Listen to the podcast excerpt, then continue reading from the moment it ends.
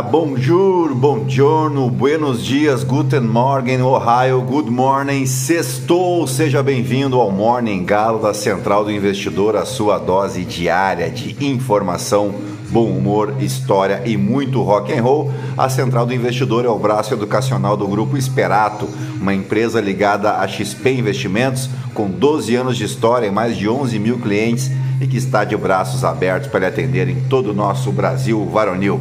Acesse aí experatoinvestimentos.com.br, venha conhecer o nosso trabalho. Eu sou o Felipe Teixeira e ao som de The Black Cross, nós vamos destacar o que de mais importante deve movimentar o mercado financeiro nesta sexta-feira, 17 de março.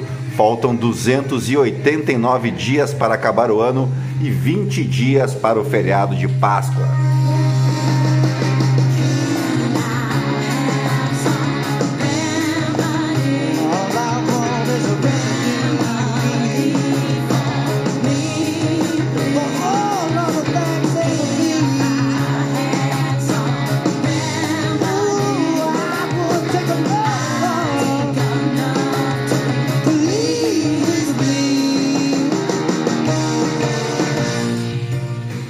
Muito bem, são 4 horas e 55 minutos, 24 graus aqui em Itapema. Comemora-se hoje o Dia Internacional da Marinha, que não é o esposo do marinho, né? É o conjunto das organizações e dos meios, sejam eles pessoal, de equipamentos, de infraestrutura, de outros recursos, que são dedicados às atividades marítimas sobre tempo de guerra ou paz. Também é dia de St. Patrick's Day, né? o dia de São Patrício, na Irlanda, em Montserrat, em províncias canadenses, Terra Nova e Labrador, América do Norte e outros lugares do mundo. St. Patrick ou São Patrício é um camarada que viveu no século V e é o santo padroeiro da Irlanda e um dos missionários cristãos mais bem-sucedidos da história. Ele era um cidadão romano da Grã-Bretanha, conhecido como patrícios, lembrando sempre né, que os romanos tomaram a ilha da Grã-Bretanha, foram o primeiro povo a invadir a ilha da Grã-Bretanha, fora os nativos, né, os bretões. E ele foi, o São Patrício, capturado por piratas aos 16 aninhos e foi vendido como escravo na Irlanda.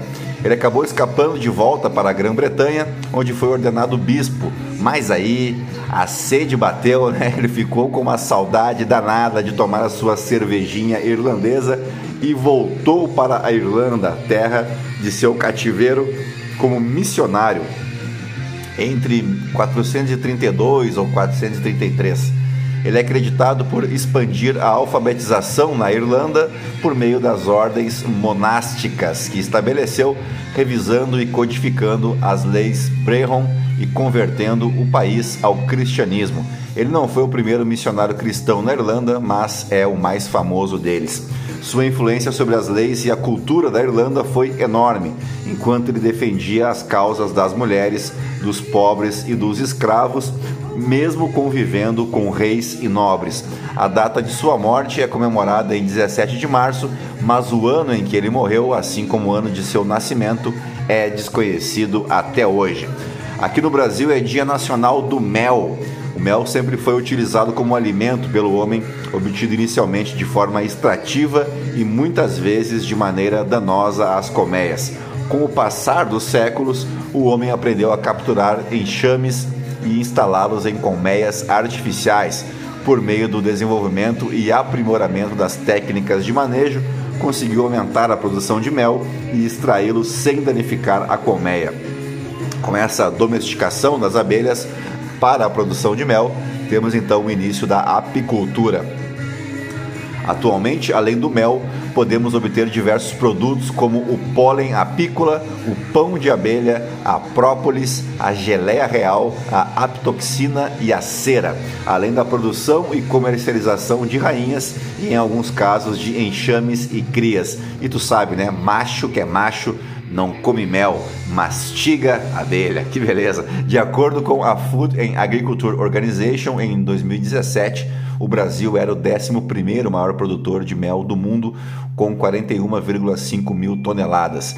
Em 2019, segundo o Instituto Brasileiro de Geografia e Estatística, o IBGE, a produção foi de 45,9 mil toneladas, volume 10,6% maior que em 2017, porém insuficiente para incluir o Brasil na lista dos 10 maiores do mundo.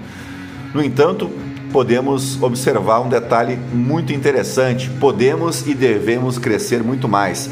A produtividade de mel no Brasil é baixa quando comparada a outros países. Os 101 mil apicultores do país, segundo o Censo Agropecuário de 2017, registraram uma média de produção por colmeia de 19,8 quilos de mel por ano. Já na Argentina, esse índice é de 35 quilos por colmeia ano. Nos Estados Unidos é de 30 quilos, na Austrália de 105 quilos e na China 100 quilos. Isso significa que, com números semelhantes de colmeias, na ordem de 2 milhões, o Brasil e a Argentina têm uma disparidade acentuada na produção anual de mel. Então tu vê a importância de você fazer censo, né? não apenas em residências, mas em áreas urbanas, para você descobrir esses, esses déficits em relação a outros países do mundo e aí você atua via política pública, você coloca o Estado para ajudar o produtor a aumentar a sua produtividade. Bueno, também é aniversário do município de Equador, no estado do Rio Grande do Norte, município fundado em 1963. Na verdade, o município fica ao sul do Rio Grande do Norte, quase lá na Paraíba, e quem nasce lá no Equador do Rio Grande do Norte não é equatoriano, é equadoense, tá bom? E agora sim, depois de embevecer vocês com tanto conhecimento, vamos direto ao que interessa, mas antes, se você gosta do conteúdo aqui da Central, nos ajude indicando, compartilhando com um amigo ou amiga para somar aos outros 12 mil ouvintes que não se misturam com a gentalha. Você pode me seguir também no Instagram, no Felipe ST e é isso aí, gentalha, gentalha, gentalha. Vamos operar.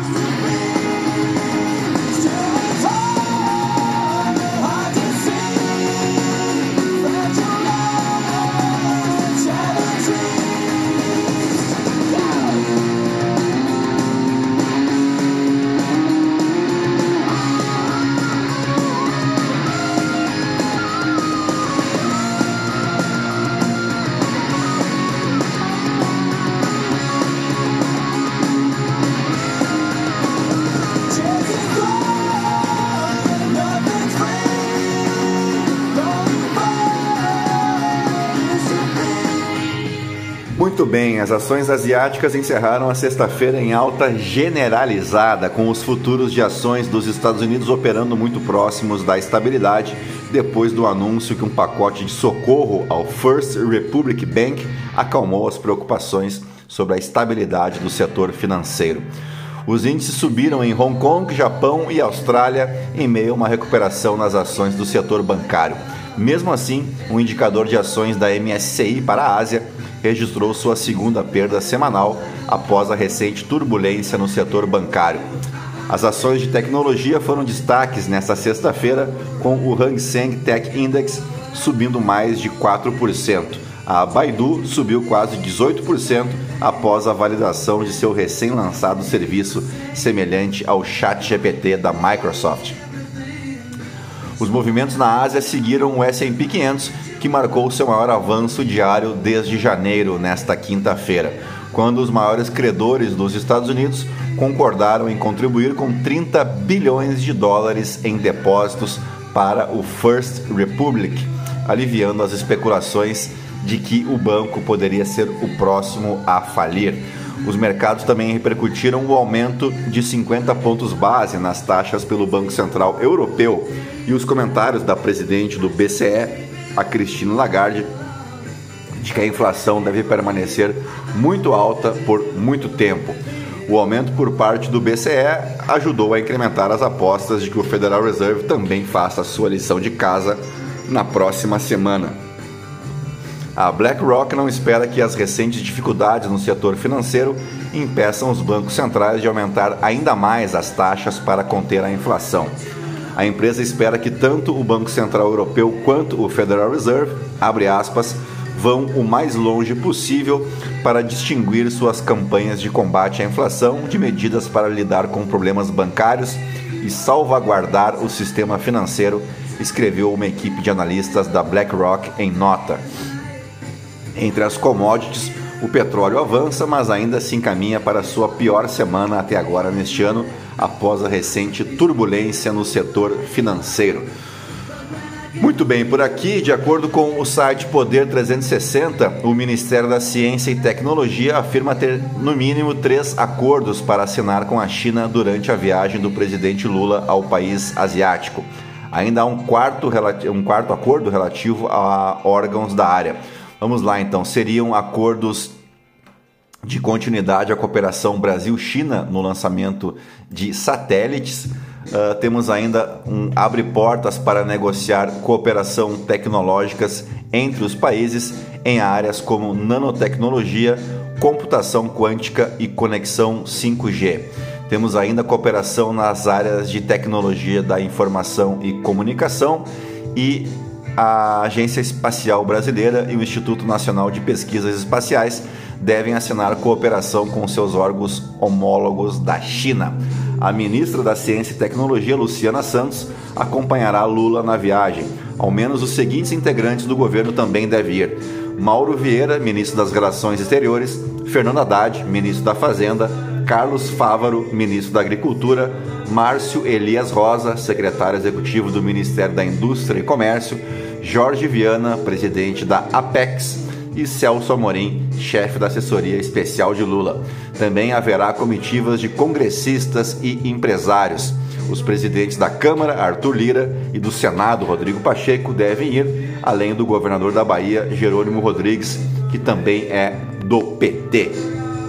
Há cerca de 30 acordos sendo finalizados para assinatura. Vão de áreas óbvias, como agricultura, a outras menos chamativas, como cultura e esporte. A equipe de Celso Amorim prepara um briefing para Lula sobre os tratados e informações gerais para a viagem. Dito isso, vamos para as principais manchetes dos portais de notícia no Brasil e no mundo ao som de Legião Urbana.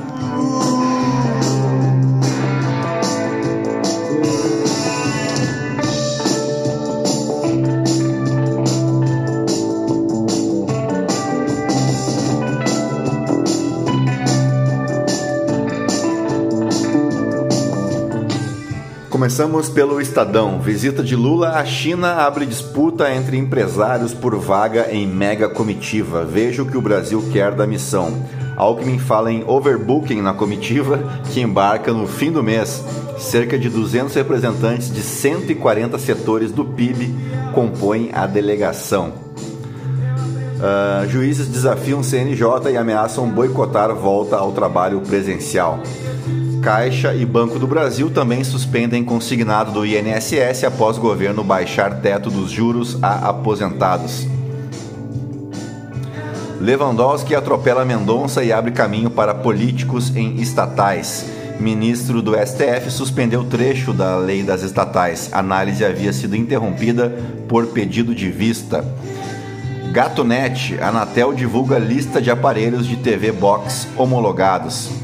Sem interessados, TIM e Vivo encerram oferta de venda de antenas da Oi. Bolsonarista falou que extraterrestres iriam ajudar exército em golpe, diz coronel.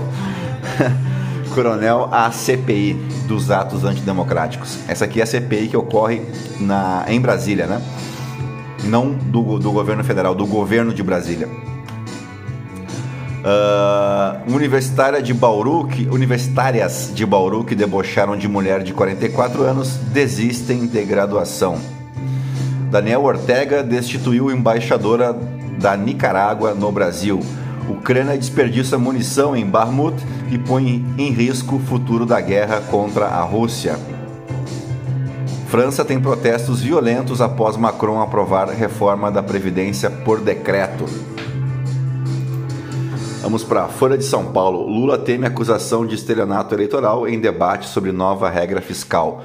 Proposta elaborada pela Fazenda prevê controle de gastos, mas deve sofrer mudanças no Planalto. O juro do INSS foi cortado em meio a ruído com o Planalto e Fazenda estuda alternativa. Vaquinha de bilhões para salvar bancos dizem pouco sobre o futuro da crise.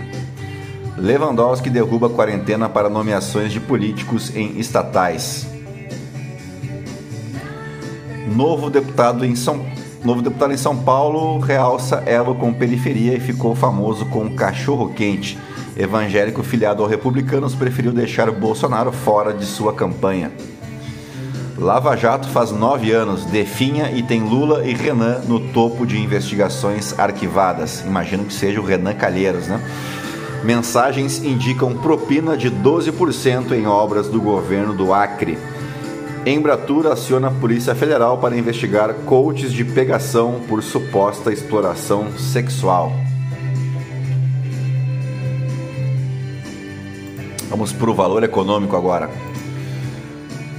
Caixa e Banco do Brasil suspendem crédito consignado do INSS após corte no teto de juros. Nesta quinta, o valor já havia mostrado que também os bancos privados estavam suspendendo a modalidade de empréstimo, confirmando alerta anterior da Febraban.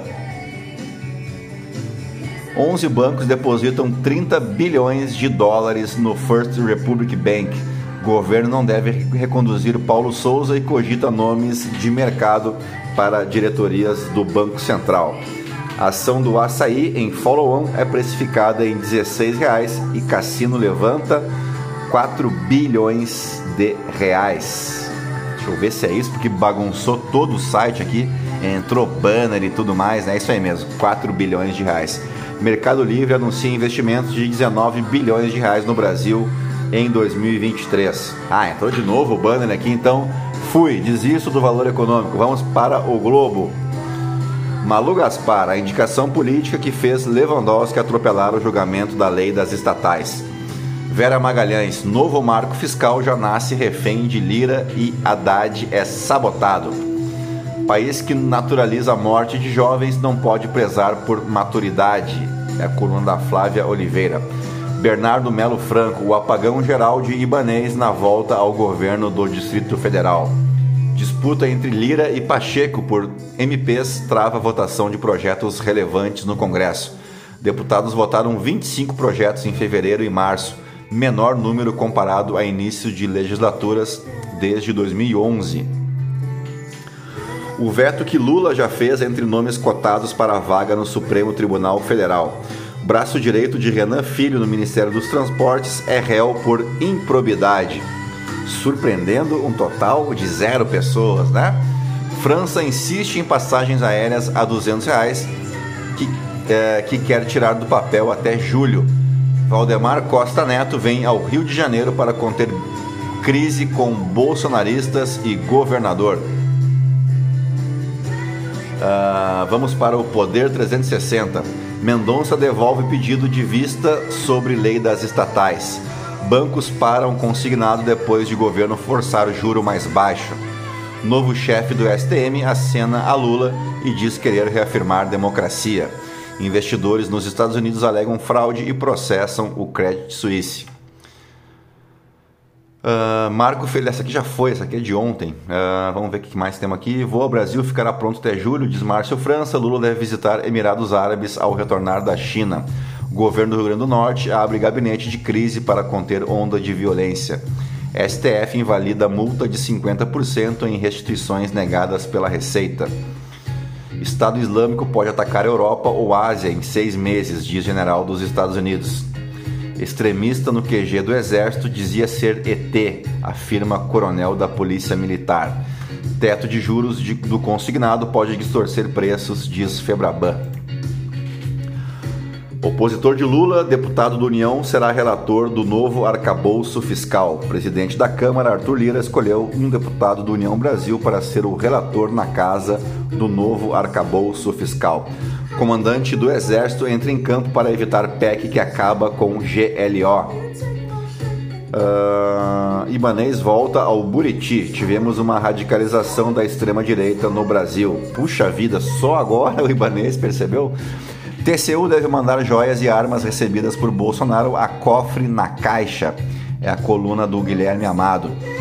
Preferido de Moraes para o STF já foi cogitado por Bolsonaro para o posto. Lira articula para derrubar ações no STF que tiram deputados do mandato. Pirâmide do Amor: bombeiro namorou e deu golpe em 18 mulheres ao mesmo tempo. Esse CEO da Americanas presta depoimento de 4 horas na CVM. Continência para Lula e inelegibilidade para Bolsonaro. É a coluna do Ricardo Noblar. Vamos para o The New York Times. Os maiores bancos de Wall Street resgatam a primeira, o First Republic, Republic, né? O mesmo destaque do The Washington Post. Não tem mais uma aqui, ó. Governos de todo o mundo decidiram proibir ou restringir o TikTok em meio a temores de segurança. O Canadá implementou recentemente uma proibição do TikTok em telefones emitidos pelo governo, juntando-se a uma lista de governos que agiram para controlar ou barrar a plataforma. No Financial Times, aí sim, bancos de Wall Street depositarão 30 bilhões no First Republic. Vamos para os aniversariantes do dia. O 17 de março marca o aniversário de uma das maiores vozes da história. Eu falo dela, Elis Regina, eu até vou tirar aqui esse Daft Punk e vou botar uma Elis Regina porque ela merece, né? E merece demais. Não havia programado aqui tocar Elis Regina. Mas vamos lá, vamos lá que o meu o meu Spotify aqui tá lento pra caramba. Mas vamos lá, vamos de Elis Regina, vamos adiante, né? Ela é uma das, das maiores vozes da história e também uma, uma grande voz aí uh, que, fa que faria aniversário hoje é o norte-americano Nat King Cole. Mas vamos falar da Elis Regina, né? Conhecida pela competência vocal, pela sua musicalidade, afinação e presença de palco impecável, né? Foi aclamada tanto no Brasil quanto internacionalmente. Elis foi a primeira grande artista a surgir dos festivais de música na década de 60 e descolava-se da estética da bossa nova pelo uso de sua extensão vocal e de sua dramaticidade. Elis foi a maior revelação do Festival da TV Excelsior em 1965, quando cantou Arrastão de Vinícius de Moraes e Edu Lobo. Tal feito lhe garantiria o convite para atuar na televisão e pouco tempo depois o título de primeira estrela da canção popular brasileira, quando passou a comandar ao lado de Jair Rodrigues, um dos mais importantes programas da música popular brasileira, o Fino da Bossa Nova. E coincidência, né, o Jairzinho, filho do Jair Rodrigues, também faz aniversário hoje. Elis cantou muitos gêneros da MPB, passou pela bossa nova, pelo samba, pelo rock e pelo jazz, interpretando canções como Madalena, Águas de Março, Atrás da Porta, como Nossos Pais, que está tocando agora, uh, O Bêbado Equilibrista, enfim, inúmeras canções. Registrou momentos de felicidade, amor, tristeza e patriotismo. Ao longo de toda a sua carreira, destacou-se por cantar também músicas de artistas ainda pouco conhecidos, como Milton Nascimento, Ivan Lins Belchior, Renato Teixeira, Aldir Blanc, que morreu aí há poucos anos, né, de vitimado pela Covid, e também do João Bosco, ajudando a lançá-los e a divulgar suas obras, impulsionando-os no cenário musical brasileiro. Entre outras parcerias, são célebres os duetos que teve com Jair Rodrigues, Tom Jobim e Rita Lee Elis morreu precocemente aos 36 anos, no auge da carreira, causando forte comoção no país e deixando uma vasta obra na música popular brasileira. Embora tenham havido controvérsias e contestações quanto à causa da morte, os exames comprovaram que a causa foi o consumo de cocaína associado à bebida alcoólica, duas drogas malditas, né, que provocaram uma parada cardíaca na Elis Regina. Quem também aniversaria hoje é o vocalista do Smashing Pumpkins, Billy Corgan, cara muito louco, né? Muito louco mesmo. E também aniversaria hoje o ex-meia da seleção uruguaia, Álvaro Recoba, que jogava uma barbaridade, né? E nos fatos históricos, ah, nos fatos históricos, Vamos para o ano de 2014, quando era deflagrada pela Polícia Federal a Operação Lava Jato, um escândalo de corrupção na Petrobras, também conhecida como Petrolão. O nome da operação deveu-se ao uso de um suposto, eh, aliás, de um posto, não de suposto, de um posto de combustíveis que era usado para movimentar valores de origem ilícita investigada na primeira fase da operação, na qual prendeu-se o doleiro Alberto Youssef, que foi um dos responsáveis por lavar a grana roubada do nosso bolso, a quem a polícia usou primeiramente para puxar o fio que revelou um grandioso e organizado esquema de corrupção envolvendo partidos aliados aos governos petistas de Lula e Dilma Rousseff. Falo aí do PP, do MDB e do PSB. E, é claro, o próprio PT, né, o Partido dos Trabalhadores. O trabalho dos procuradores no combate à corrupção e à impunidade resultou em 285 condenações. As penas somaram 3.093 anos, 11 meses e 23 dias de prisão. As condenações foram resultado de investigação de uma parceria do Ministério Público Federal com a Polícia Federal, que deflagraram mais de 60 fases da operação. Nesse esquema, grandes empreiteiras organizadas em cartel pagavam propina para executivos da estatal e outros agentes públicos. O valor da propina variava de 1 a 5% do montante total de contratos bilionários superfaturados. Esse suborno era distribuído por meio dos operadores financeiros do esquema, incluindo os quatro doleiros citados no início da investigação. O Ministério Público também firmou 183 acordos de colaboração premiada e 12 acordos de leniência, além de um termo de conduta. Com os acordos de colaboração, foi possível recuperar 13 bilhões de reais.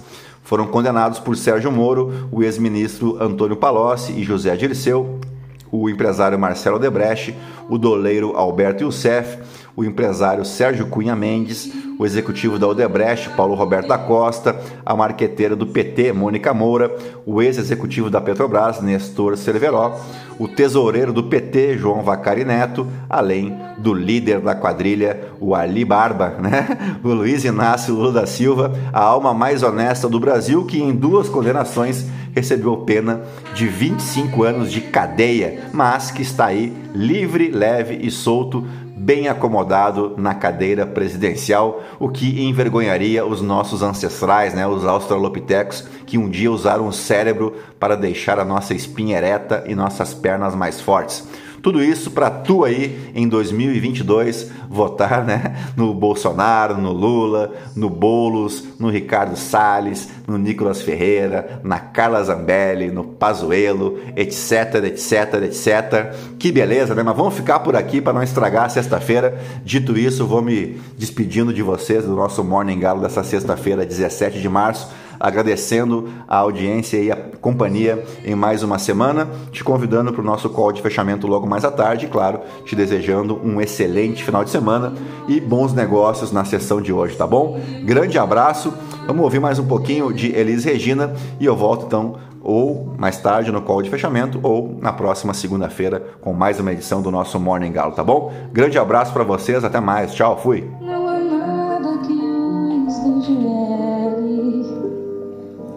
Se a neve cobrindo a pele vai esfriando por dentro o ser, não há mais forma de se aquecer, não há mais tempo de se esquentar, não há mais nada